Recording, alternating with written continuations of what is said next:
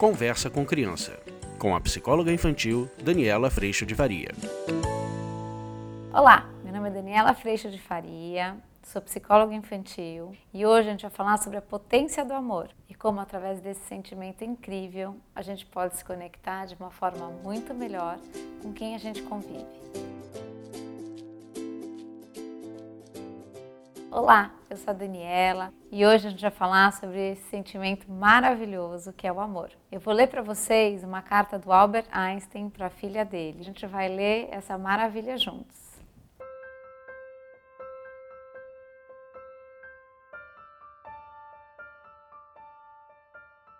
A potência do amor. Fragmento da última carta de Einstein à sua filha.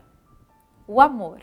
Quando propus a teoria da relatividade, muito poucos me entenderam. E o que lhe revelarei agora, para que transmita à humanidade, também se chocará contra a incompreensão e os preconceitos do mundo. Peço-lhe, mesmo assim, que o guarde o tempo todo que seja necessário anos, décadas até que a sociedade haja avançado o suficiente para acolher o que explico a seguir.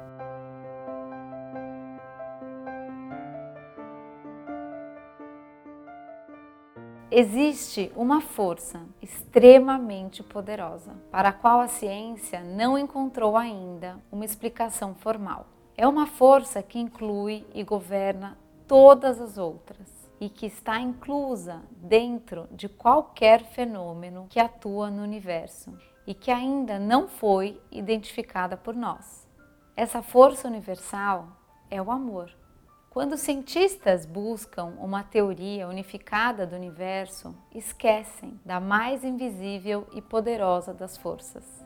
O amor é luz, já que ilumina quem o dá e o recebe. O amor é gravidade, porque faz com que umas pessoas sejam atraídas por outras. O amor é potência, porque multiplica o melhor que temos e permite que a humanidade não se extinga no seu egoísmo cego. O amor revela e desvela. Por amor se vive e se morre. Esta força explica tudo e dá sentido em maiúscula à vida. Esta é a variável que temos evitado durante tempo demais.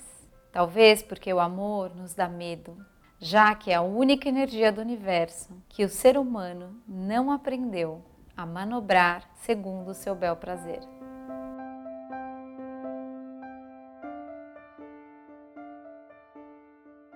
Para dar visibilidade ao amor, fiz uma simples substituição na minha mais célebre equação. Se no lugar de E igual a mc ao quadrado, aceitamos que a energia necessária para sanar o mundo pode ser obtida através do amor multiplicado pela velocidade da luz ao quadrado, chegaremos à conclusão de que o amor é a força mais poderosa que existe, porque não tem limite. Após o fracasso da humanidade no uso e controle das outras forças do universo que se voltaram contra nós, é urgente que nos alimentemos de outro tipo de energia.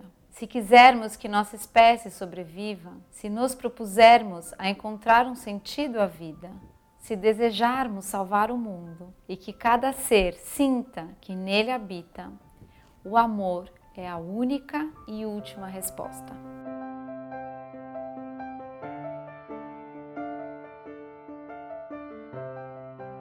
Talvez ainda não estejamos preparados para fabricar uma bomba de amor, um artefato bastante potente para destruir todo o ódio, o egoísmo e a avareza que assolam o planeta. Porém, cada indivíduo leva no seu interior um pequeno, mas poderoso gerador de amor, cuja energia espera ser liberada. Quando aprendemos a dar e receber essa energia universal, querida filha, comprovaremos que o amor tudo vence, tudo transcende e tudo pode, porque o amor é a quinta essência da vida. Lamento profundamente não ter sabido expressar o que abriga meu coração, que abatido silenciosamente por você por toda a minha vida. Talvez seja tarde demais para pedir-lhe perdão, mas como o tempo é relativo, preciso dizer-lhe que a amo e que, graças a você, cheguei à última resposta. Seu pai, Albert Einstein.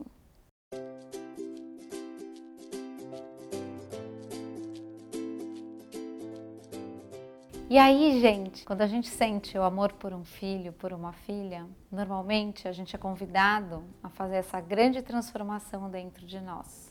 Normalmente a gente sente o maior amor do mundo acontecendo e é convidado a viver uma grande, grande, grande transformação.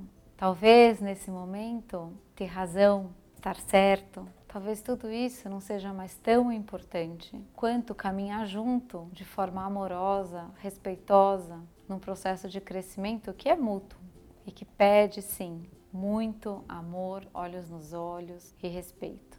Eu trouxe essa carta porque ela chegou até mim, óbvio que pelas redes sociais e de um jeito inesperado, mas ela tocou meu coração porque ela traz para nós um convite a abrir mão deste ego, desta mente tagarelante que não para de falar e que sempre exige de nós vencer o outro, ganhar a briga, ter razão, mandar nos filhos, ter obediência deles, ou vencer a briga com o marido, ou vencer a briga com a mulher, ou ganhar aquela situação, deixar o outro em desvantagem e você em vantagem. Essa é a lei que caminha pela mente e pelo medo. E quando a gente vai para o caminho do amor, cabe a compreensão, cabe se colocar no lugar do outro e de repente compreender que ali também provavelmente existe alguém com tanto medo quanto a gente. E na hora que a gente começa a olhar o outro desse lugar,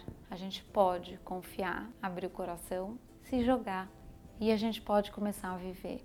Porque sair dessa necessidade da vitória e chegar na oportunidade do encontro é a oportunidade de realmente viver o amor, que pode se expandir cada vez mais. Para aqueles que vivem próximos de nós, com quem eu não tenho mais a necessidade de brigar, de vencer, de ter razão, mas eu posso compreender, andar perto, abraçar, toda vez que eu sentir medo. E o medo vai começando a ficar bem pequenininho. Eu posso pedir ajuda também quando esse medo aparecer. E a gente pode começar a espalhar esse amor e essa gentileza também para aqueles que a gente não conhece aquela pessoa que cruza o seu caminho e que de repente recebe um sorriso, um bom dia, um gesto de gentileza. E é assim, optando conscientemente por esse caminho de amor, que a gente vai poder oferecer um mundo melhor, um lar melhor e um caminho melhor para seguir com os nossos filhos. Essa carta conta de uma verdade muito, muito importante e absoluta. A maior, a última e única poderosa energia.